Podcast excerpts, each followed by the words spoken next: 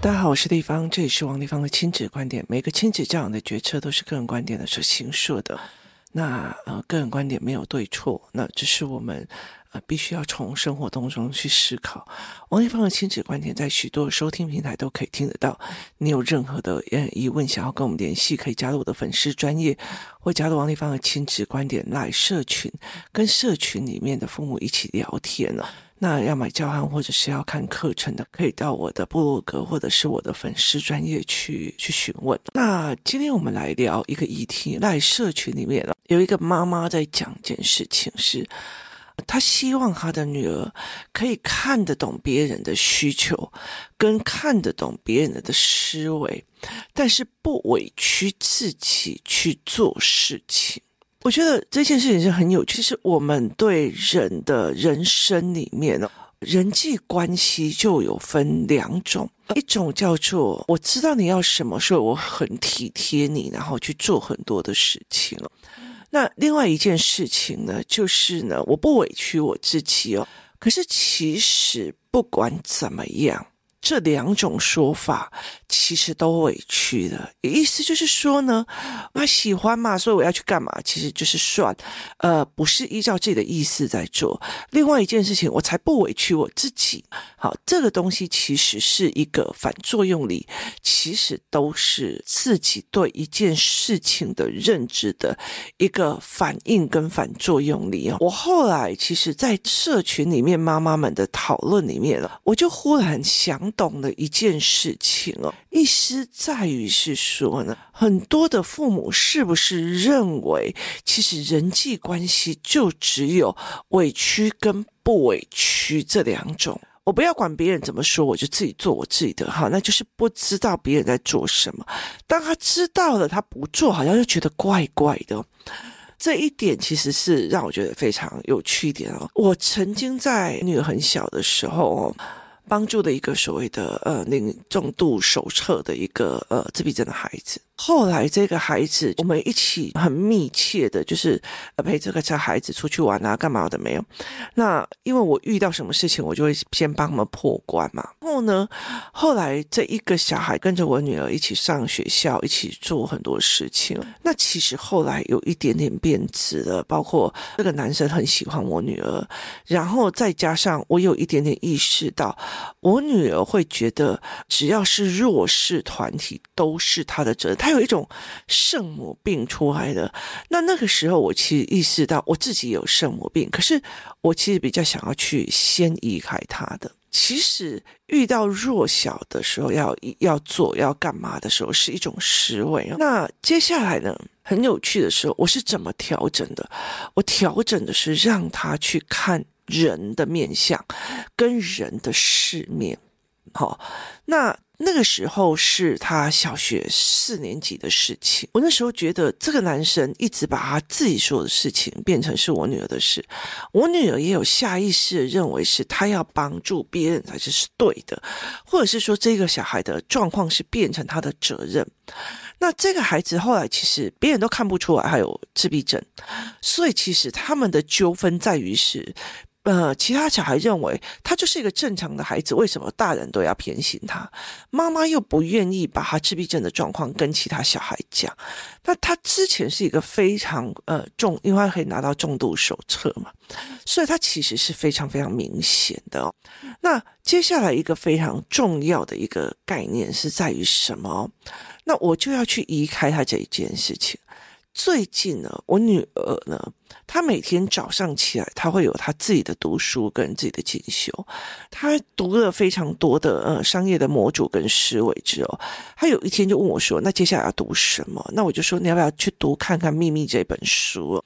因为《秘密》这本书有很大的部分是理财心理学里面的一种思维模式。那他喜欢思维模式，那我就说：那你要不要去看？有一天我就问他说：“哎，今天读到哪里？”他就说：“哦，一刚开始在讲。”你如果是什么样的磁场，你就会吸引什么样磁场的人，你就会吸引到什么样磁场的人。所以，其实你身边是什么样的人，你就要去反思你自己的磁场是什么样的状况。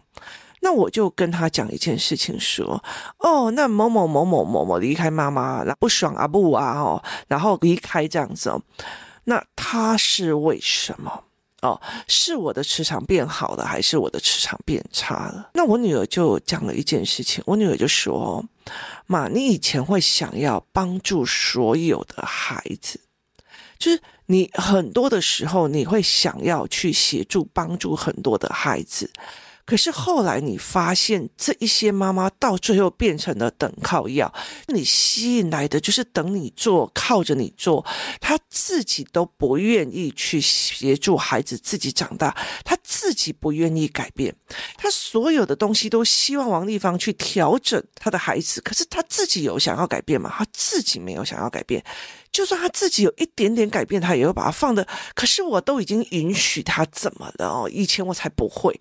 他并不把人生的调整当改变是一定的。所以呢，当你越看越来越。越深的时候，你觉得我不想要这样子的，所以这几次的活动代理员呢，呃，角度大部分都是呃我们另外一个工作人员在负责，他去跟大家谈，然后他去跟大家做，很大的一个部分的原因是，你们活动代理员你们要自己会写教案。写出来的教案真的是好强哦，真的是蛮厉害，我觉得非常非常的有趣。就他们必须要自己去写教案，去面对自己的提点，他必须要做什么？他就跟我讲说：“妈妈，因为你现在没有想要。”就是你想要的是他们妈妈要自己强起来，他才有办法去 handle 他们自己的孩子。所以其实你没有要等别人，你没有要去让别人靠了。所以这些等靠要的这一群人就觉得你怎么不同理他，你怎么不依赖他，你怎么不帮他，你怎么不干干嘛的时候，他们就会觉得磁场已经变了。所以我变的小孩也会。这些妈妈就应该要离开，因为我已经不想要让你靠了，我也不想要是用帮忙的方式在做的，因为我觉得到最后只是你养烂了一群母亲哦。我接下来会讲一集是四五年级的小孩的转变哦，四五年级的是一个转变，我觉得我非常荣幸可以去帮这群小孩去看到这群小孩的状况，就是我常会想一件事情，有时候人的起点在于父母。所以，其实很大的一个概念在于是，你的父母有没有办法去承接你接下来的行为模式哦的改变跟你的转变嘛？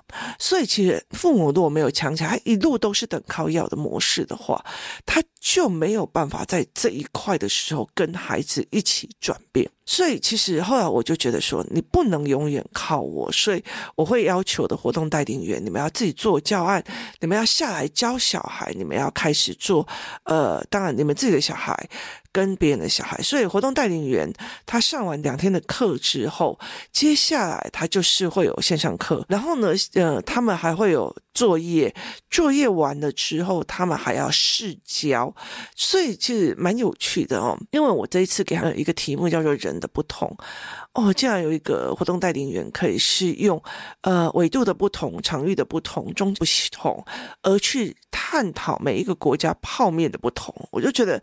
哦，好神哦！这是不是我的领域会想出来的一件事情哦？所以当你去看孩子、看懂孩子的时候，像呃有一个妈妈，她上了活动带领员之后，她就说：“哦，原来小孩的思维模式是这样。”所以她带领孩子出去的时候，她就知道我这个时候要跟小孩讲什么，我跟时候那要做小孩做什么，我要做哪些事情。她说她带着她的孩子到处去跑，可是小孩却越来越害怕，越来越害怕新环境。原来他从头到尾做的方式有。错，好，那他现在理解了，然后再去做教案了。我没有要让人家靠了，所以这些等靠要的，当然一定会觉得很受伤，然后离开哦。然后他就说：“妈妈，只是我们人的目标不一样。”所以，我女儿她已经并不会觉得说，她已经不会觉得说，这个人离开你是对我的否面。例如说呢，一个人他离开了一家公司，他有可能是他自己的原因，他并不代表老板一定是坏的。那老板就算他不爽老板，也不代表他一定是对的。他在抱怨老板，他在干嘛的时候，他就觉得说：“哦，老板都不给我机会，老板都不给我加薪。”可是站在老板的立场里面，你有能力。值得去加这个薪水。常常跟我的孩子讲说，有些人他认为他人生遇不到机会。我跟你讲，机会的前面叫能力。别人给你的，通常是因为你的能力而给你机会，而不是因为机会而给你机会。所以我是带着孩子是这样思维的，所以我就呃跟他这样聊，他就跟我讲说：“妈，只是你们现在目标不一样。”你没有想要让人任何人依靠，而希望他们自立自强。你知道他们不会读，你不会做做教案，不会干嘛，所以你希望他们每一个人都可以很独立的起来，呃，很课程，很教案，然后让孩子看到他们独立自主的那一面。你不想要让别人靠，所以这些等靠要是等着别人靠，等着别人来拯救的，等着一个王子来拯救的人，他就会离开。所以只是目标不同，只是行为不同，不代表你有错，也不代表对方有错。这整件事情，我们只是各自找自己的目标走了。好，所以当这个人不跟我玩了，这个人不跟我在一起的，我有必要受伤吗？没有。他的前提人力在于是。我们就目标不同了，我们就是思维不同了，所以我们各自安好也很好。这是后来我慢慢带领孩子去做了很多的教案，去看了很多的人性，去看了很多的人所建立的思维。那同样一件事情，我在跟我的儿子在讲的时候，我就跟我儿子在聊天，然后他就跟我讲说：“妈妈，呃，我觉得啊。”我现在很喜欢研究人，为什么呃班上的小孩以前成绩很好的，然后呃都考得很好的，可是问题他们越来越讨厌读书。可是呢，我就是考很差的那一个人，可是我越来越喜欢读书。我也会觉得，你就算给我评量或干嘛，你身体不舒服的时候我去写评量，我都并不觉得委屈，我甚至会学到东西。那我就跟他讲说，对，因为大部分的人他们在国小之前，其实。妈妈还可以控制的时候，他就开始一直尽量的要求成绩。其实完全忘记了十岁以前，你如果认知跟思维养好了，你后面都不用担心。可是，呃，当你一直给他塞读书，却没有去练思维的时候，他后面就开始整个不行了。那我儿子就问我一件事情。他就跟我讲说，例如人的思维的认知是什么？我就跟他讲说，你有没有想过一件事情哦？以前呢，你会哭着跟我讲，那个某某某说我很白痴，那个某某说我笨，那个某某说我怎样这样子。那你现在为什么不会再为这件事情纠结了？他就跟我讲说，妈妈，因为我在想。他用这样子的语言在讲话，是他那个思考圈层的人的思维模式。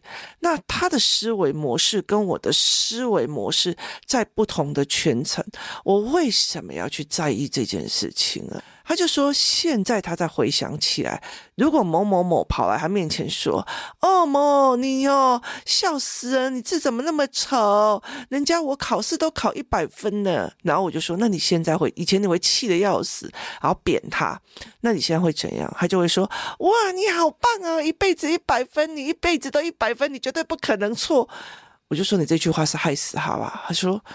啊，我就称赞他啊，就是他的思维模式是这个样子，然后他觉得没有做错才是对的这件事情，对他来讲是他的思维模式，他思考模式是这个样子，他也要为这个思考模式去付出代价。所以对我来讲，我觉得我没有必要去在意他讲的话，就是。他这个人讲的话就是那样，就是把国小一年级或国小二年级的一百分当成很了不起的事情在讲，其实他也不过是课本里面把东西移过来而已啊。所以我并不觉得他真的很厉害或伟大。所以后来其实我儿子在跟我女儿在聊这件事情的时候，我就会想一件事情哦，当一个妈妈会很希望我的小孩会很理解别人背后动机是做什么或思维什么。可是，其实在于是你不委屈自己，不委屈自己是没必要觉得委屈或不委屈。就是我这件事情，我没有必要觉得委屈或不委屈啊。他的见解跟我不一样，每个人见解都不同，这有什么很难的嘛？所以这次活动带领员他们票选出来的第一个教案是人的不同嘛，所以他们会去跑教案，然后。他们的小孩有优先上课权的，上其他带领员的课，或者是呃，我会在旁边看孩子的状况。所以在他们的整个概念里面是，你的思维模式是这样，我的思维模式是这样，你的想法是这样，我的想法是这样，就想法不同而已。所以，我有必要说，他怎么可以这样对我？他怎么可以怎样怎样？他这样对我，我就是要给他干掉回去。我不委屈，就是我干掉回去。你还是浪费你的体力去做这种反作用力啊！所以，其实对我的儿子女儿来讲，他们其实已经，呃，所谓我常常在讲，我在教人性，我在教人格，我在教人的看看人的模式，我在教思维模式。很大的一件事情是，这些孩子也去看别人的思维模式哦，就是呃，有时候我会叫大小孩，就思考班的孩子，开始接下来要去呃 handle 小班、跟中班照顾人的人。有几个孩子就跟我讲，立方姨，我看不懂这个孩子的思维模式，也就是他们上了围棋课，上了很多的课之后，他们开始在想。人的思维模式是什么？尤其像，呃，我的儿子上围棋这么久了，最近其实，呃，围棋老师在这一期开始在帮这一期比较高年级的孩子调整下棋的模式，就是你必须要去看对方四五手之后的可能性，他下面一手下一下一手再下下一手，接下来好几手的可能性哦，所以他用这样子的方法要去带领孩子哦，所以。其实对我来讲是一件非常非常有趣的一个概念哦。那你怎么去思维这一块的？就是大人怎么去思考这一块？所以我的儿子，我没有叫他忍耐。我常常在讲说，所谓的 EQ 或干嘛，有很多时候是我们叫孩子忍耐。可是他忍耐的一个地方，例如说这个人一直欺负我，我忍耐。那他忍耐。忍耐的那个东西跑去哪里了？他欺负我还是正常的嘛？那我忍耐的那个东西跑去哪里？又可能跑去食欲，就很会吃，因为我觉得我今天被老板骂了，我今天就要吃。我忍下来没有干掉他，我就要吃。然后另外一个是我忍到食欲，我忍到自残。我忍到自编呢，我忍不下来，就是因为我脾气不好。就是它其实物质不灭的定理，所以有时候我很多人在问我 EQ 课要干嘛的时候，我常常会在讲说：好，忍下来，或者是他不发表脾气，事情有解决没有？好，物质不灭，他去了哪里？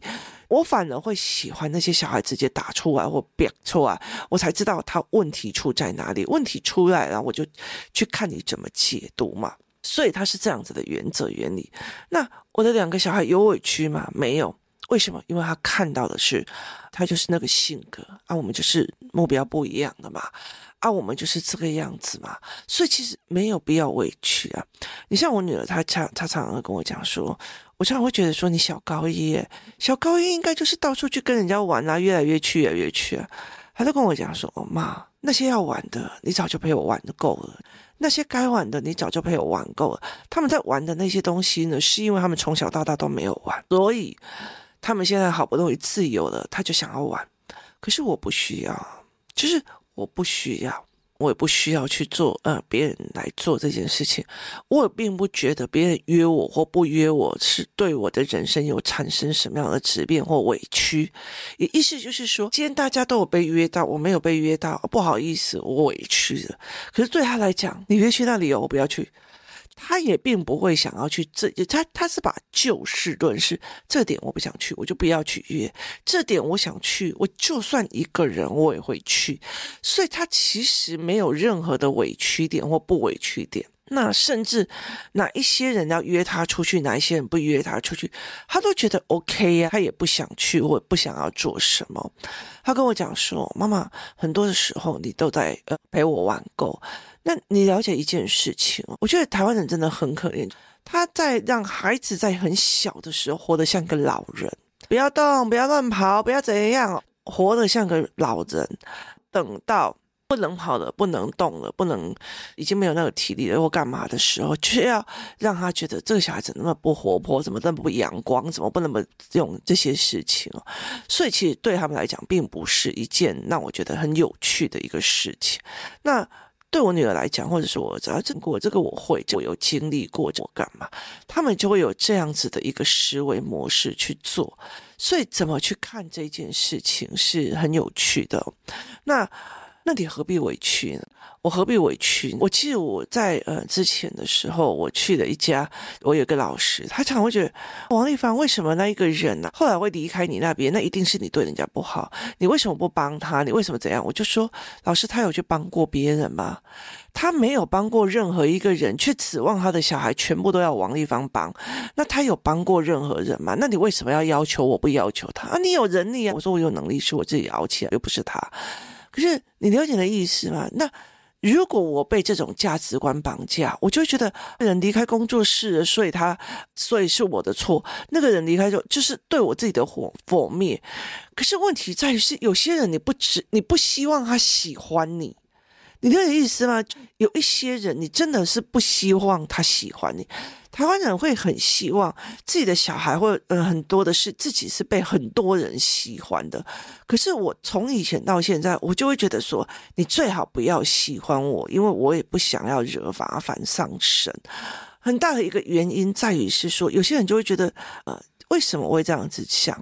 因为我觉得有很多的人，他会觉得我只要给他一点点善意，他就会觉得哦，王一芳喜欢我啊，这样的没有，那很困扰。所以其实对我来讲，我就觉得没有啊，就是大家有一不同的见解的时候，各自安好，不是很好吗？所以没有必要因为哦，谁没有被约到，谁没有约谁，谁没有约干嘛，而去觉得自己委屈，或者是觉得自己好像被排挤了，或自己好像被怎样，没有嘛。就是今天，如果叫我王丽芳啊，说哦，大家都今天都约出去，今天大家都约出去买衣服啊，然后呢，呃，化妆啊，接假睫毛啊，然后你看丽芳，你看，你看你多的没人缘哦，他们都不约你，然后我就现在想，这个东西我根本就不想跟啊，就这个东西我根本就不想跟，那为什么我要去？委屈我自己，你知道有多少的女孩子哦，她们其实呃不想要去的地方，她也只是因为她只是因为觉得我我有被约到说我要去，如果我这一次不去，别人不约我，那她就是委屈自己，或者是哦烦死了，不要来约我，她也是一个反作用力。好，所以其实你清安自在，呃，像我的儿子他问我说，你会希望我们考上哪个学校或干嘛？我说不会。我说，不管你考上多好的一中的、女中的、建中的、北女的，不管你考上哪里的，其实到最后，你还是过的是你的平凡的人生。就是我们过的还是一个我们的人生，都有自己的婚姻、自己的选择、自己的生活、自己的所谓的职业的选择跟思维模式。对我来讲，思维模式是一辈子的，呃，学校是一个过程而已。所以我常会跟儿子才在讲说，我希望你们的是清安自在。所谓的清安自在，就是说呢。遇到生老病死，因为你会处理，或者因为你知道这是正常的，所以你就是用开放的心情去接受，然后开放的心接受别人的背叛、别人的自私，接受别人的很多的事情，接受你钱借出去了，有可能就还不回来，接受你再怎么样对那个人好，然后生米恩，斗米仇，你越对这个人好，到最后他越恨你，因为你到最后你就觉得他觉得你再怎么给都给。不够，他甚至会嫉妒你哦，王丽芳，你看你都有教你儿子这个，你就不教我儿子那个。好，他会开始嫉妒你，他会开始做任何一件事情。我说这些都是正常的，请你，请你清安自在的在你的人生当中去笑看这些东西，就是啊、哦，这很正常啊，这自私很正常啊，而不是一直卡死在他们为什么这样对我，他们怎么可以这样对我，他这样对我，我就要怎么反击，他就要怎么样，有的，就是。你不要去把这个东西当成你抓了一辈子的一个东西在里面了，所以有一阵时间，我就觉得说，很多的时候其实是你放大了这个是伤害，因为我觉得人性就是这个样子哦。所以其实我常常会有很多的别人在写说，哦，他怎么自信，因为别人讲他怎么让他觉得很受伤，那我就常常给我女儿讲说啊，那嘴巴放在别人嘴巴里面啊，那你要么就反击，要么就。就是去告他，要么你你在那边受伤什么？所以这是一个非常重要的一件事情哦。呃，人际关系里面并不是只有委屈或不委屈、体贴不体贴，而是当你看懂了别人背后动机，看懂了别人的思维之后，放到哦，他的圈层跟我不一样，他的思维圈层跟我不一样，他的呃行事准则跟我不一样，他的人格决策跟我不一样，所以你把它放在你心目中的一个分类的位置，这样就好了。他就是这样的思维的人，他就是这样那样的思维的人，而不是你要改变全世界，所以你就并不会为这些人而受伤。当你试图想要去控制所有事情的发展的时候，你才会被反作用力受伤。所以其实并不需要委不委屈，并不需要干嘛，而是在所有的事情里面。清安自在，一定有人会逼你，一定会有人怎么样？